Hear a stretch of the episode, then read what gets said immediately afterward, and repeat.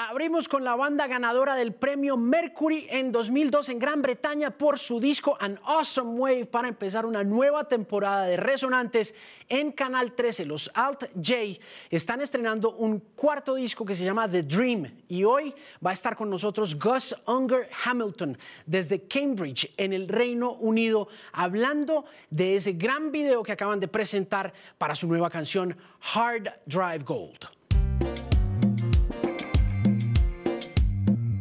Hard Drive Gold is um, another kind of like Hard Drive Gold es otra de esas canciones con suerte, algo frentera y atrevida. um, it's about a 15-year-old boy who Es sobre un adolescente de 15 años que se vuelve millonario transando criptomonedas y la escribimos en 2021, como en un momento en el que todo el mundo estaba hablando de Bitcoin y de cripto. Um, I suppose in a way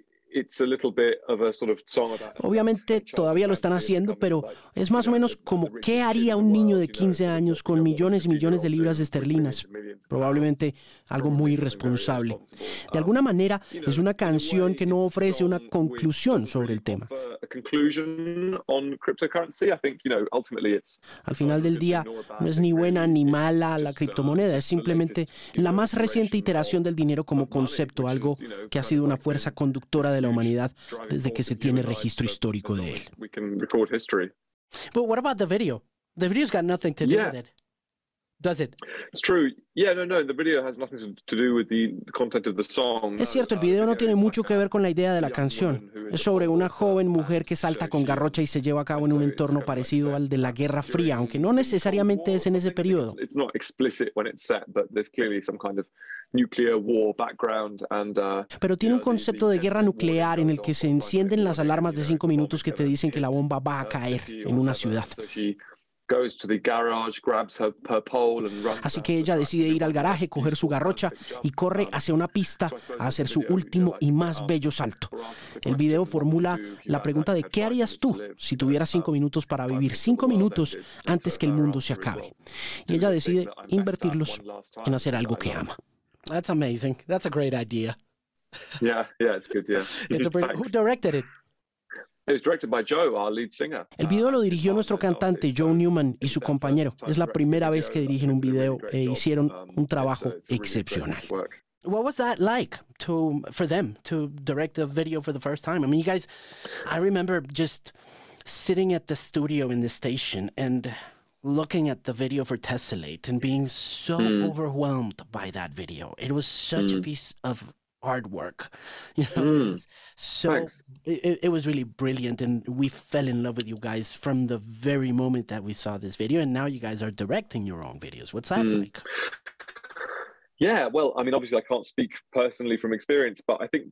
No puedo hablar desde la experiencia de él, pero Joe sintió una gran necesidad de ser muy bueno dirigiendo su propio video, no simplemente ser un cantante más que dirige sus propios videos, sino que fue a todas las reuniones, trabajó muy duro, porque sabía que iba a trabajar con gente que hace videos para vivir, cuyo trabajo de tiempo completo es ese.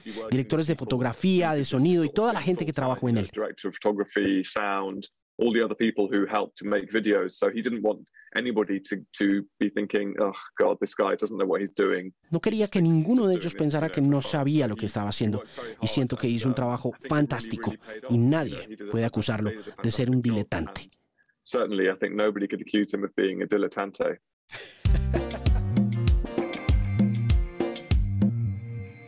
La canción más exitosa de Shakira a nivel mundial y su primer número uno en Estados Unidos, a pesar del controvertido sample de apertura que recuerda a cierta canción de Jerry Rivera. Hace poco más de un mes, la colombiana le vendió su catálogo de 145 canciones a Hypnosis Songs Fund, la compañía que ha venido sonando más con el tema de los catálogos. Esto es Resonantes por Canal 13 y nuestro tema central de hoy tiene que ver con catálogos y para ello he invitado a un amigo, a un colega de medios de comunicación que definitivamente sabe mucho del tema. Se llama Santiago San Miguel. Santiago es abogado especialista en Derecho Comercial de la Pontificia Universidad Javeriana. Es asesor legal en eh, temas de entretenimiento, de derecho de propiedad intelectual y de derecho comercial. Ha sido asesor de la gerencia del Festival Iberoamericano de Teatro de Bogotá, asesor legal de la Fundación Teatro Nacional y profesor universitario en Teoría del Derecho y Derecho del Entretenimiento en la Pontificia Universidad Javeriana Colombiana y Derecho de Autor en el Centro de Formación de la Casa del Teatro Nacional. Actualmente está haciendo Derecho Rocks, que es podcast. Bienvenido, Resonantes de Canal 13. Santiago, qué gusto tenerlo acá. Doctor Alejandro, mil gracias, mil gracias. El podcast se llama Doctor Rocks. Ok, Doctor Rocks. Sí. Ok, pero hace un año era como Derecho Rocks. ¿o No, Derecho Rocks es la, digamos, el lugar desde la oficina que manejamos varios proyectos educativos alrededor de derecho y entretenimiento. Ok, bueno, ¿cuánto llevan con la oficina? Eh, cinco años ya. Ok, hablemos de catálogo. Expliquémosle a la gente qué es un catálogo para empezar. Un catálogo funciona como cualquier otra cosa que se denomine un catálogo, ¿no? Pues que uno tiene, ¿no? Entonces, digamos, uno podría tener una colección de vinilos, ¿sí? Pero es, si tienes un montón de vinilos, es una colección. Si eres dueño de los derechos que están detrás de esos vinilos, eso es un catálogo. Ok, perfecto. ¿Por qué se están vendiendo los catálogos de los artistas más importantes como Shakira, en el caso de su catálogo que tenía con Sony, ahora se lo vende a Hypnosis? ¿Qué motiva a los artistas a vender el catálogo? Hay, hay dos cosas que hay que entender primero, y es que los catálogos pueden ser de dos formas distintas. Ok. Pueden ser los catálogos de las composiciones Claro. o los catálogos de las grabaciones. Ok. En el caso de Shakira, ella vendió el catálogo de sus composiciones. El por qué lo hizo, digamos que no es muy claro que uno pudiera decir, no, es que todos lo están haciendo por esta y esta otra cosa. Lo que sí sabemos todos es que fondos como Hipnosis están interesados en comprar catálogos que, digamos, se ha probado que tienen mucho flujo de caja. Claro. Entonces, cuando vemos la tendencia, ha sido un montón de catálogos que siempre son de figuras prominentes, que llevan muchos años sacando música o, ca- o canciones que llevan muchos años generando dinero alrededor de eso, y ellos pueden hacer una proyección financiera diciendo como, mira, yo te compro el futuro. Y comprar un catálogo de composiciones tiene una ventaja muy grande, y es que duran mucho tiempo. Y es que duran, durante, digamos, el caso de Shakira, mientras Shakira esté viva, que ella igual sigue siendo muy joven, todo lo que le falte por vivir y 80 años más. Entonces, em, en este caso yo digo es, los hijos de ella son los que deberían estar bravos porque ella hubiera vendido el catálogo, porque ellos no van a poder explotar eso, esos 80 años más, sino que ella está diciendo, dame un montón de dinero ya, con la proyección financiera que quieras, y yo te vendo mi pedazo. Ok, esa colección de canciones que compran los nuevos interesados termina produciendo dinero ¿cómo? Ok, y es que la música, digamos que los derechos de la música, em, se entiende que alguien debe pagar cada vez que se usa la música. Por ejemplo, en el caso de una composición, por ejemplo, Sí. quedémonos en el caso de Shakira puntualmente. específicamente. En el caso de Shakira específicamente, si ella vende las composiciones y no las grabaciones, eso quiere decir que quienes compran las composiciones, o sea, las letras Sí, y la música Y la o partitura, sí. eh, La melodía. Y, y la melodía, eh, finalmente, ¿la pueden qué? ¿Vender en qué sentido? ¿Cómo la pueden Ok. transar? Cada vez que la música de ella suena en radio, televisión o en un evento en vivo, Va a producir una plata que le queda que le tiene que a llegar a ellos. Correcto. Eh, cada vez que suena en una plataforma de streaming, una plataforma de streaming interactivo, no interactivo, YouTube, lo que sea, la parte que corresponda a la composición le corresponde a ellos. Si alguna de las canciones de ella se fuera a utilizar en un comercial de televisión o se fuera en un comercial, digamos, o en, un- en una película o en una serie o en cualquier otro producto audiovisual, también ahí hay una, tarifa que le quedaría a ellos y que la recaudan desde ahí. Estaba leyendo hace unos días que una de las razones por las cuales nuevas entidades de carácter financiero o también en el caso de Hipnosis y de su dueño Mercuriadis eh, se están interesando por este tema del catálogo es por esa eh, capacidad intangible que tiene, por ese, por, por ese valor intangible que tienen y que puede ser mucho más sólido a mediano y a largo plazo que un producto como el oro o el petróleo. Sí, tiene sentido, tiene sentido. ¿Qué pasa? Pues uno, no, no necesitas lugar donde guardarlo, no necesitas una bodega, ni tienes que transportarlo. Digamos que son ventajas frente a otro tipo de... Y no de- es perecedero tampoco, ¿no? Ish, Sí. Sí. Ish, ish. Pues porque además en, en- en este rollo que dicen, no, es que ahora se consumen más catálogos que música nueva, pero la gente, en, en esas definiciones, catálogo es cualquier canción que haya salido hace más de 18 meses. Claro, sí, esa es otra cosa. Entonces, que como que mucha- el perecedero en ese sentido. Claro, no, y mucha gente ha hablado de ese tema porque se han aprovechado un poco a modo de clickbait o como un poquito como de titular medio sensacional para poder generar un poquito de tráfico a los sitios web diciendo, si ven, la música, eh, el rock clásico es Sí, sí, sí. más valioso, más importante, pero en este caso, por ejemplo, una canción de Yo hago lo que se me da la gana de Bad Bunny ya está dentro de lo que se considera Era un catálogo, correcto. Claro. Ya sería música de catálogo. Lo que pasa es que En el, en el caso de un, de un catálogo como el de Shakira, que sus, sus canciones, digamos como Hips Don't Lie, es una canción que puede tener que 15 años más o menos. Entonces se está probando, diciendo como si bien fue número uno hace 15 años Ajá. y hoy sigue generando dinero, se pueden hacer las proyecciones de ven, esa curva cómo va a bajar, se baja mucho o no. Eh, probar que tiene un flujo de caja es lo importante. Probar que está haciendo dinero de forma ¿Se constante. sabe cuánta plata hace Hips Don't Lie en estos momentos? No tendría ni idea. No tenemos- Pero ellos claro. podrían, digamos, en la negociación, esos son, son, son documentos que uno pone sobre la mesa. Claro. Y uno dice como, mira, esto, esto es lo que he hecho en los últimos 10 años, este es el proyectado, este es mi, mi consolidado anual, y ellos tendrían que decir, listo, según eso nosotros hacemos este cálculo, papá, te ofrecemos tanto. Ok. Eh, no existe entonces un valor por ahí en la red que podamos decir en estos momentos que se le ha dado anualmente a ese catálogo de Shakira. ¿Decían las noticias algo sobre el tema o no? No, en las noticias yo no vi nada. Sé que, digamos, dependiendo de- del, catálogo de quién esté- estemos hablando, esa cifra se puede conocer o no se puede conocer. Em, vi en algún lado que hablaban, por ejemplo, del catálogo de Queen, que ellos eh, han sido muy juiciosos en términos de ir recuperando su catálogo de audio y también sus composiciones, y Claro. todo lo manejan bajo la misma empresa, que todos los integrantes de Queen y, y- y el, y el estate de, de Freddie Mercury, digamos, son dueños de esa, de esa empresa.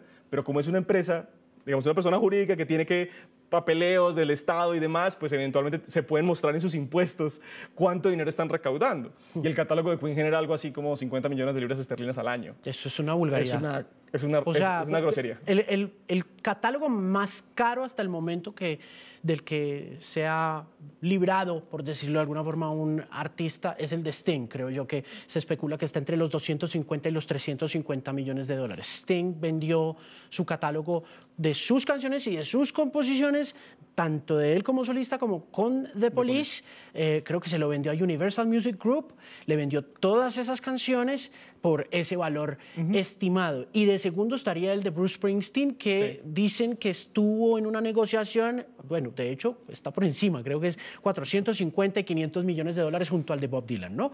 El de Springsteen tiene un problema y es que tengo entendido que la parte que se vendió fue la parte de, de las grabaciones. Solo las grabaciones. Solo las grabaciones. Solo las canciones grabadas. Y las grabaciones, digamos que tienen un tiempo de explotación menor que el que decía ahorita de las composiciones, que las, las composiciones depende de si el, si el compositor está vivo o no.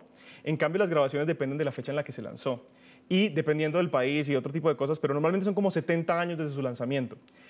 ¿Qué pasa? Y es que al catálogo de Springsteen, entre comillas, le queda muy poco tiempo de vigencia sus derechos. Muy poco tiempo comparado con qué. Y es que esta gente lo que dice es, cuando están haciendo las ofertas, dice, mira, te ganas tanto este año, yo te voy a pagar X cantidad de veces esto.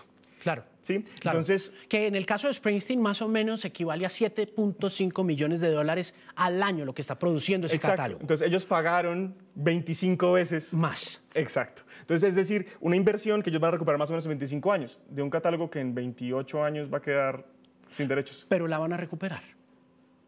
Pero, ¿qué pasa? Y es, la diferencia es que si el de Shakira si pagaron un múltiplo de 18, en 18 años la recuperan, pero ella en 18 sigue viva y ellos van a seguir explotando eso durante 80 años más, más lo que falte para que Shakira eventualmente pues muera, porque todos vamos a morir. Pero en el, en el caso de, las, de los asuntos de, de- de audio, el de Spring- Springsteen sí tiene una fecha cierta, que 70 años después de que se lanza se agotan los derechos. Entonces, si, si, les quedan, si, si les cuesta recuperar ese 25 años, y solo pueden explotar la utilidad un poquitico más, pues no sé qué tan buen negocio fue. Ellos tendrán otras, otras, otras, otras proyecciones y por eso lo compraron, pero Sí. digo que, que es, es extraño, igual Oiga, el, el múltiplo. Volvamos al catálogo de Queen porque me parece un caso interesante que sigue estando en manos de los dueños Sí. de eh, del estate de Freddie Mercury, es decir, de la herencia de Freddie Mercury, de Roger Deacon, de, eh, de Brian May, eh, de Roger Taylor.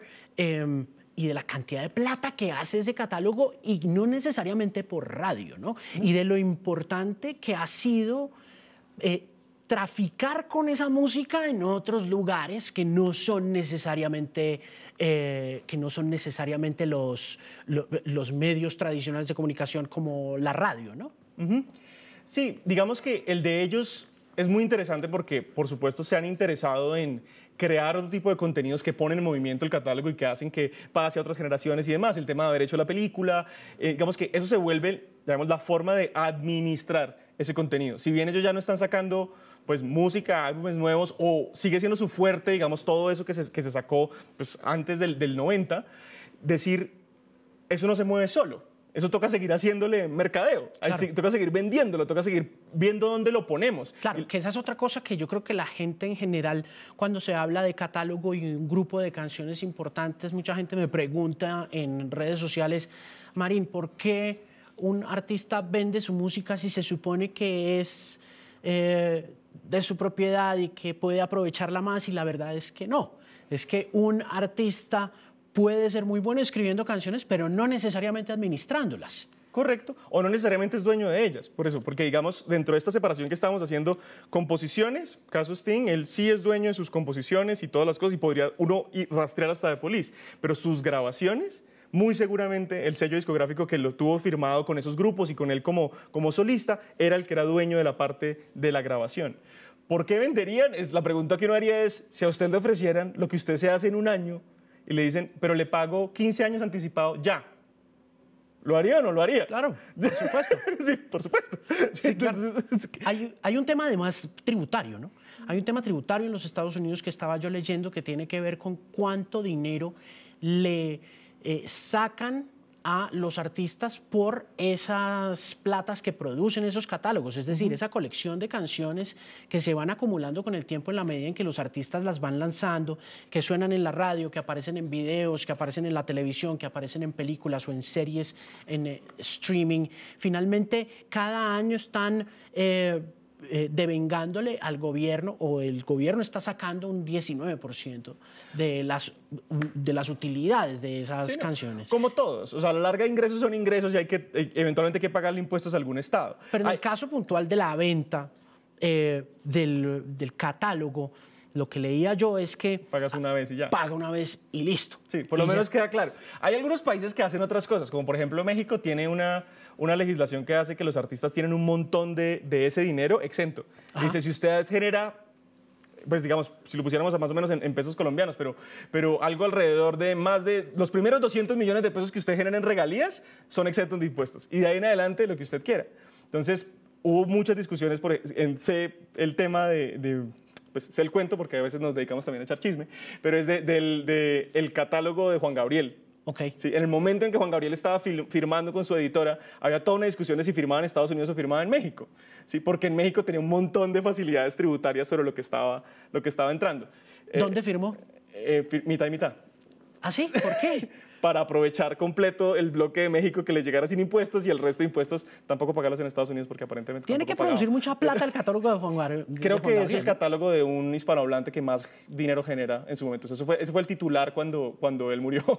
¿Por encima de Julio Iglesias de pronto? Sí, sí, porque Julio Iglesias creo que es un intérprete principalmente, pero no un, un compositor. Oiga, ¿qué va a pasar? Ahí está ya también, ah, eh, echemos chisme un ratico. ¿Qué va, a. ¿Qué, qué va a pasar con, con los catálogos de los reggaetoneros? Que dan la impresión de que no son tan duraderos como uno de Queen, ¿no? Que ahí sí uno- Perecedero. ¿no? Que es súper perecedero, no sé. No sé si un Balvin sobreviva No sé. eh, unos 20 años en el tiempo o incluso un Bad Bunny. Yo no sé, yo creo que Daddy Yankee sí.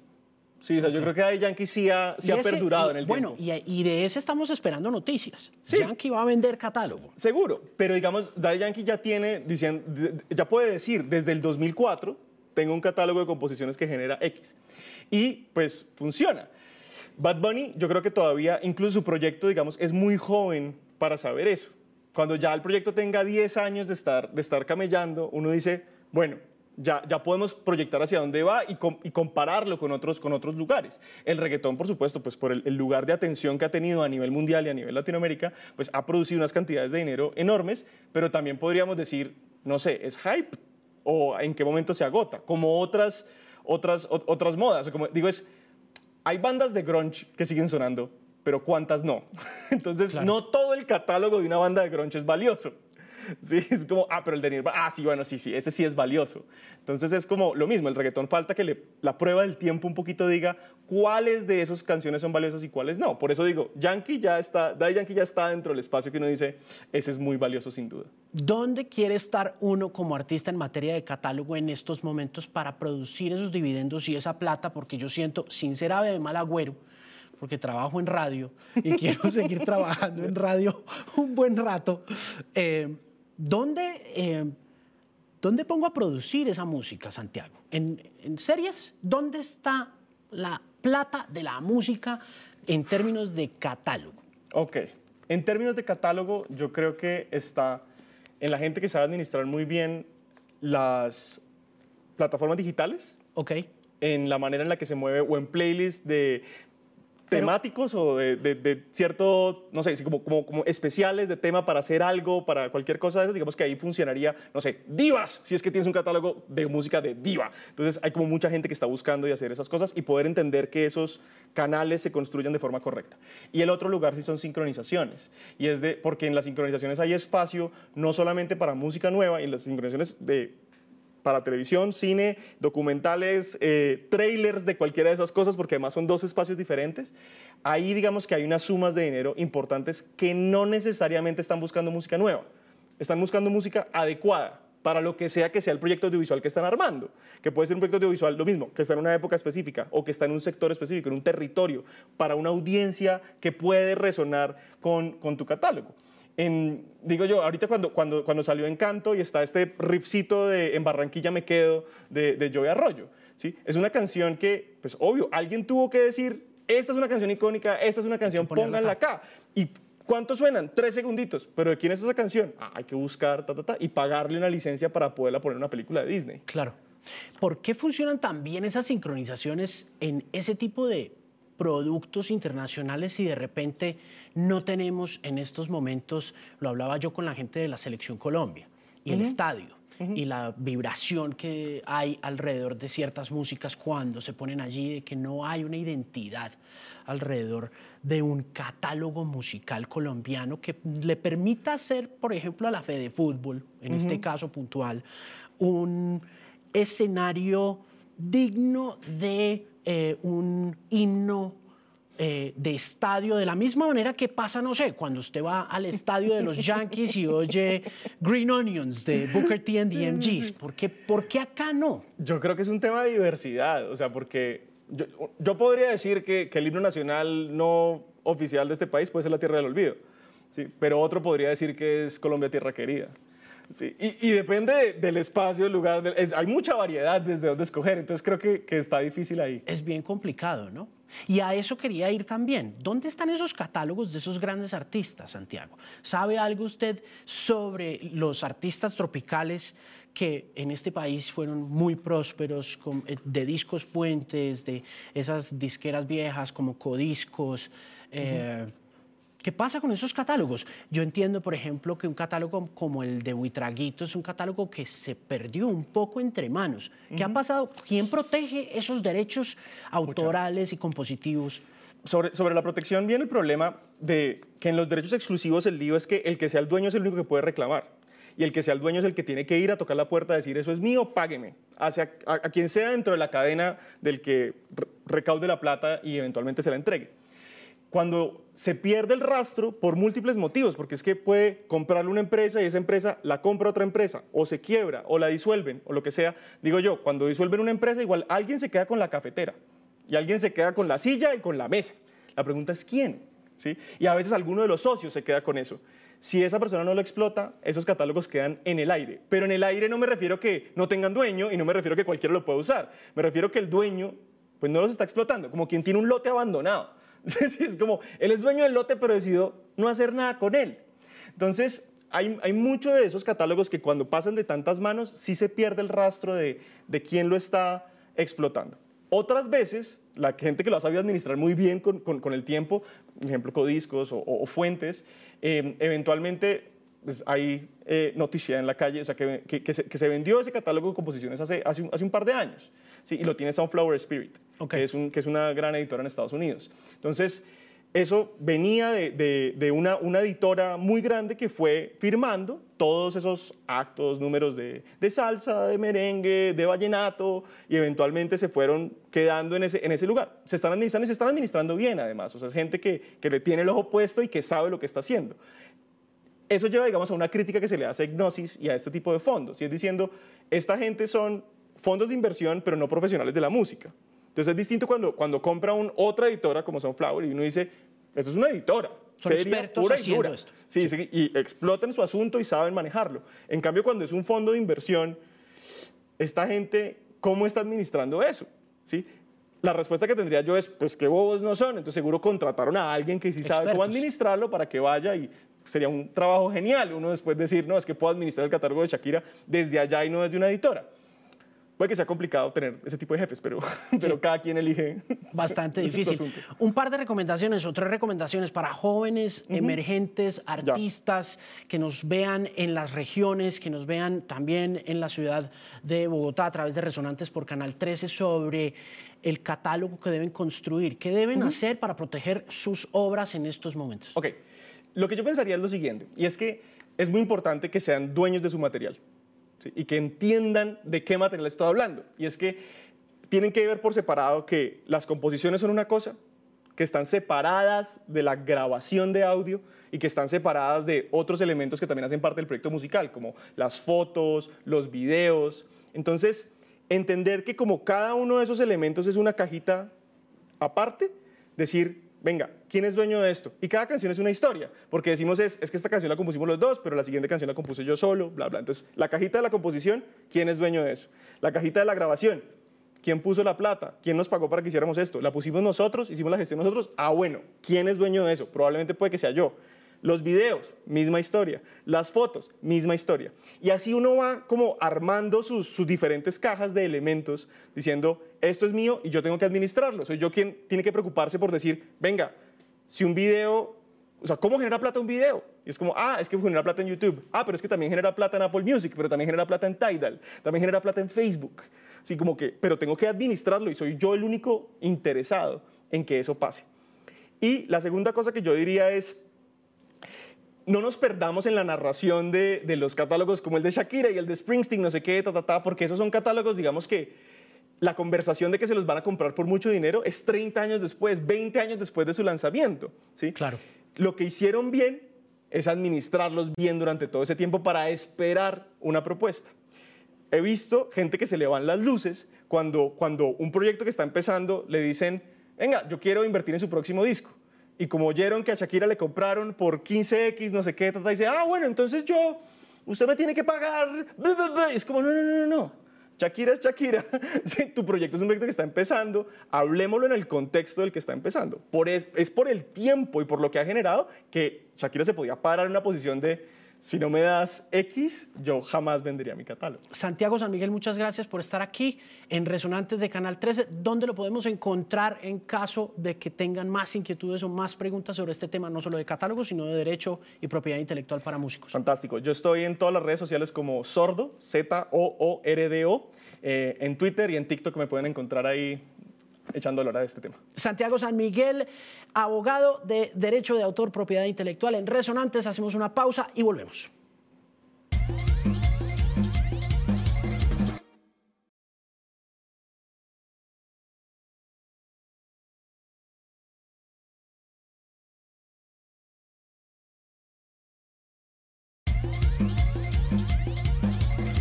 Eso era Motley Crue con Dr. Feel Good, la canción que le da título al álbum más famoso de la banda desde 1990. Es producido por Bob Rock, quien también produjo el álbum negro de Metallica. Esta es una banda fundada por Nicky Six y por Tommy Lee. A mediados de 2022, Motley Crue va a estar de gira junto a Def Leppard, a Poison y a Joan Jett and the Blackhearts por varias ciudades de los Estados Unidos. La gira se va a llamar The Stadium Tour. De hecho, se llamaba así y estaba planeada para 2020, pero por la pandemia se pospuso.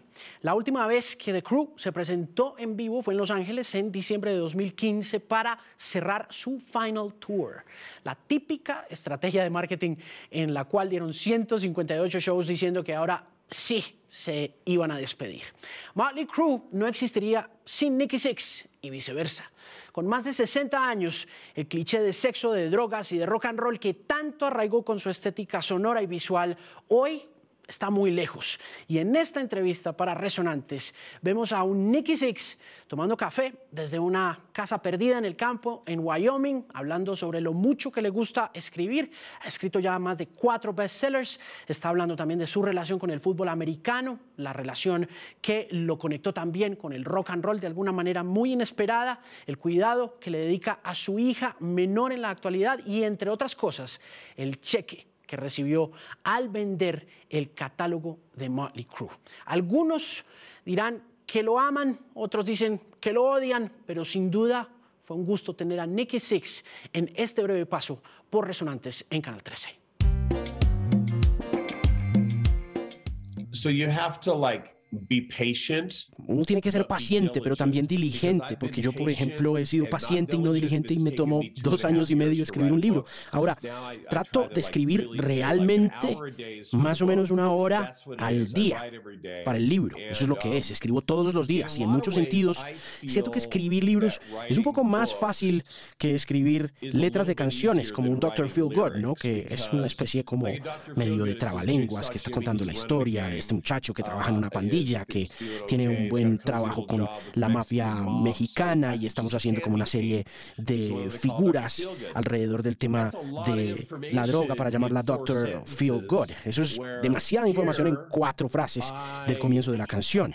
Eh, en mi caso puntual, pues yo lo que trato de hacer es continuar y explorar y hacer un flujo de conciencia. Eso es lo que hago cuando estoy escribiendo letras de canciones. Escribo como cuatro cuatro páginas de cosas y luego entro y digo, bueno, el 50% de esto son tonterías, pero el otro 50% está verdaderamente genial porque no lo pensé demasiado ni traté de rimarlo y creo que funcionó y que funcionó bien para mí. Ahora, como autor fue realmente extraño, sobre todo cuando empezamos a hacer prensa y la gente estaba hablándome a mí como, mencionándome como Nicky Six, el autor más vendido del New York Times. Y yo pensaba como, ¿y esto cómo sucedió? ¿Esto cómo, cómo pasó? ¿no? Uno simplemente está viviendo la vida. Y en ese proceso la gente también le dice a uno, ¿cuándo escribes tu próximo libro? Y es como también, como que ahora soy en realidad un autor. Así que Dios sabe, ya sabes, tal vez antes de que me muera tenga en el eh, cementerio una placa que diga que escribí en 25, 30 años 10, 11 libros. Y creo que ese es un bonito legado para dejar junto con Motley Crue y con 6 AM y con todo lo demás. You mentioned streaming, and I want to talk about the status of music nowadays. Nicky, tú mencionabas el streaming y yo quiero hablar sobre el estado de la música hoy en día en relación con la forma en que la gente la consume y quiero saber tu opinión porque mencionaste Dr. Feel Good y pues es como una de esas experiencias que cambiaron la vida de muchos de nosotros y recuerdo cuando empecé a meterme en la radio recién llegado a la emisora de rock que llegó a nuestra ciudad pasar todo el día durante tres meses llamando a la estación y pidiéndoles que tocaran Without You, que pusieran Without You. Después de eso, tener una copia de ese álbum fue una experiencia surrealista, tener el visual, tener, ya sabes, como el, el tema físico, ¿no? Tener eh, ese disco donde está Kickstart My Heart y todas esas otras canciones. Era tan relevante para nosotros de niños y me gustaría saber qué piensas con respecto al consumo de música hoy en día. What you feel is happening to consumption? Yo tuve mucha suerte en los años 70. Trabajé en tres tiendas de discos, llegaba ahí por la mañana, abría la tienda, ponía Generation X, luego ponía Miles Davis, luego ponía cualquier otra banda y así iba descubriendo cosas, jazz, punk rock, pop, heavy metal. Fue increíble para mi cerebro.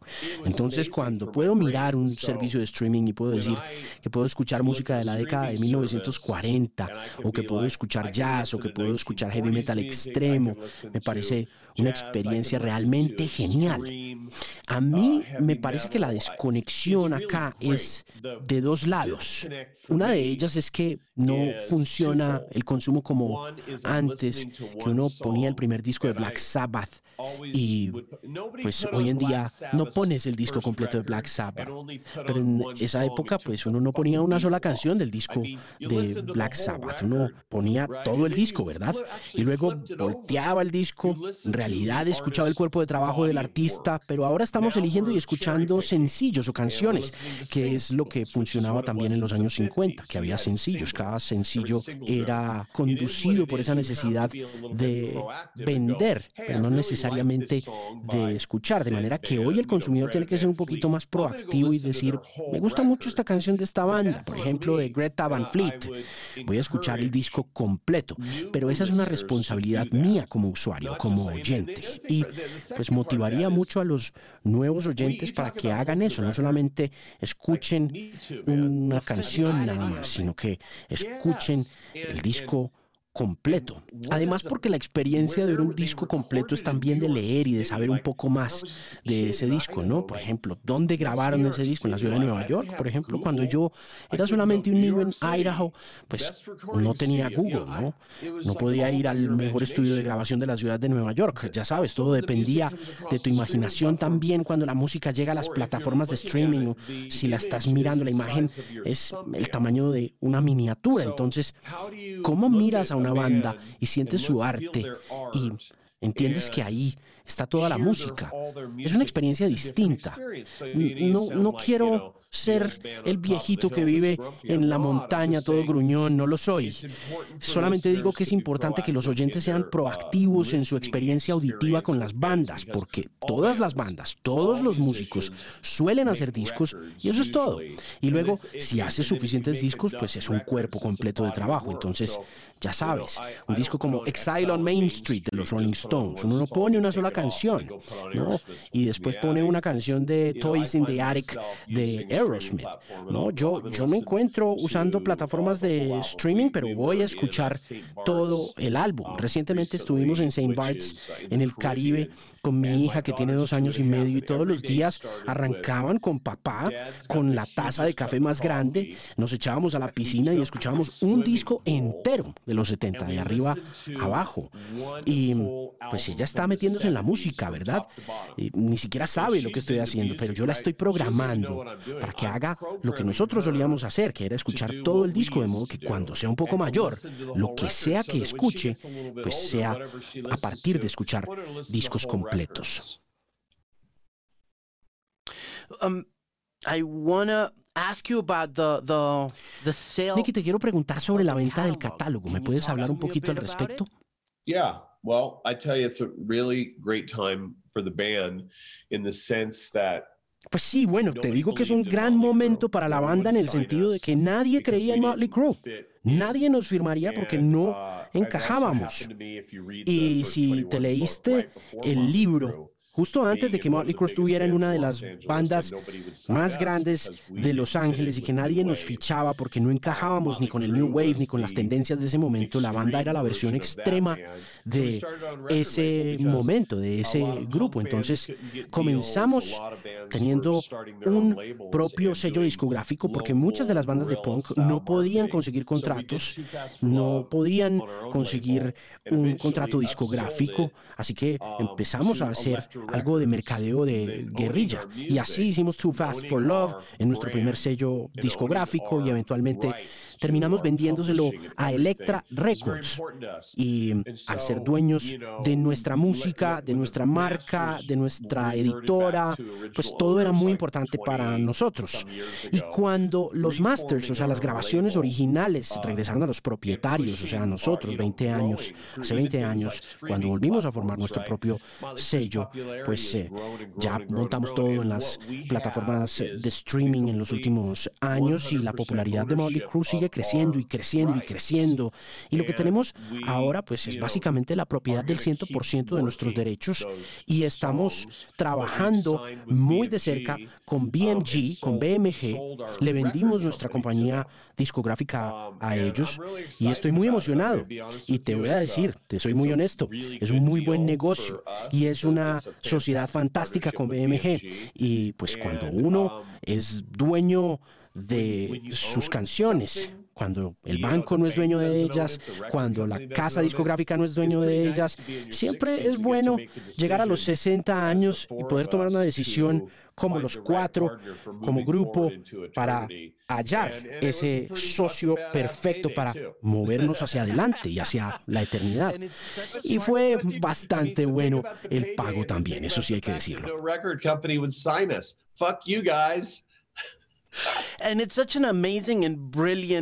Y es una movida brillante y asombrosa, porque si uno mira hacia atrás, todo el mundo estaba vendiendo sus canciones, ¿no? Eh, estaban firmando contratos y estaban firmando negocios porque querían estar en un sello discográfico y mírenlos a ustedes, ¿no? Rechazados por ellos, pero mantienen sus ideas, se quedan con su propiedad intelectual, se pueden lucrar de ella para siempre, ¿no? Sin tener intermediarios. Creo que pocas bandas pueden decir eso hoy en día, ¿no? Um, pues la verdad es que hay muchas adquisiciones de catálogos sucediendo en estos momentos. Esto ha estado pasando una y otra vez. Eh, la otra vez vi que Bob Dylan había vendido su catálogo. Em, entonces, cuando usted es la compañía discográfica, pues a usted le entregan casi toda la participación del negocio. Y por eso fue que lo hicimos nosotros también, le voy a ser muy honesto. Si estuviéramos en un sello discográfico, ellos se quedan con el 95% de las ganancias y probablemente no habríamos hecho ese trato porque pues finalmente no nos estarían pagando lo que nos pagan hoy en día. Pero como somos dueños de nuestro catálogo, pues es un muy, muy buen negocio y es un muy buen día para hacerlo. Y es una muy buena pregunta. Gracias por hacerla. No, gracias por contestarla y saben, como todos los fans van a querer leer esto en el periódico del domingo y también escucharlo en la radio y también ojalá verlo en eh, Resonantes de Canal 13. Le quería preguntar sobre el maquillaje, sobre las líneas negras que se pintaba usted abajo de los ojos y que nacieron como parte de un amor profundo por el fútbol americano. Me encantaría que discutiéramos ese amor por el fútbol y lo que fue para usted en esos momentos y lo que es hoy en día. American football, right? Sí, fútbol americano, ¿no? No, no fútbol latino, um, sí. Pues yo crecí amando el fútbol americano y lo vi desde que tengo memoria. Vivíamos en un tráiler en Nuevo México. Teníamos una televisión pequeña, cuadrada, en blanco y negro. Yo esperaba um, con ansias los partidos de los domingos para verlos al lado de mi abuelo.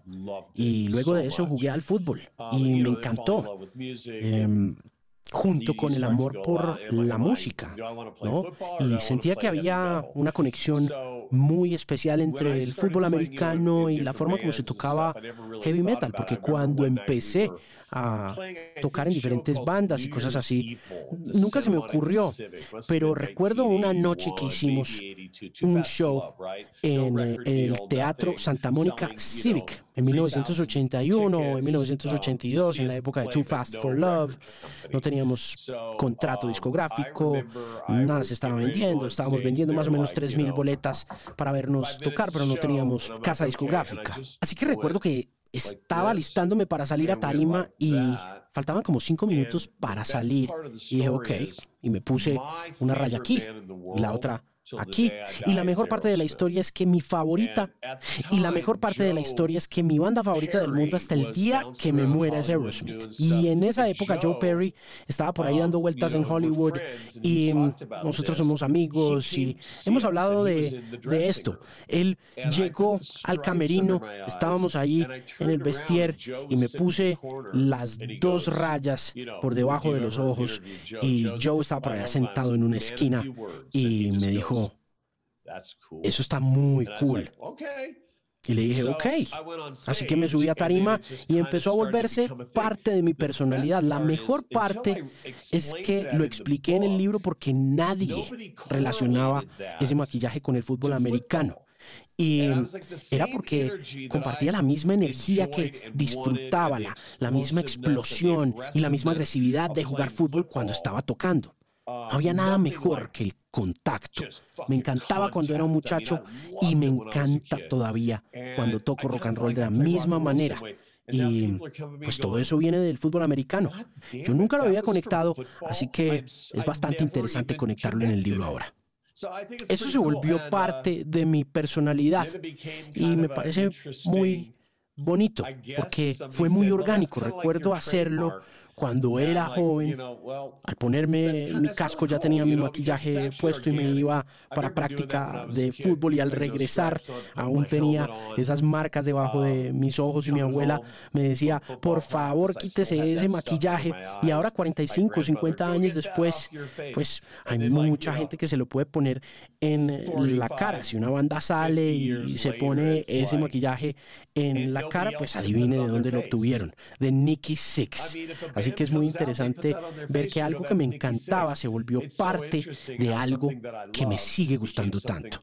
Y siento que es un poco una herencia para dejar.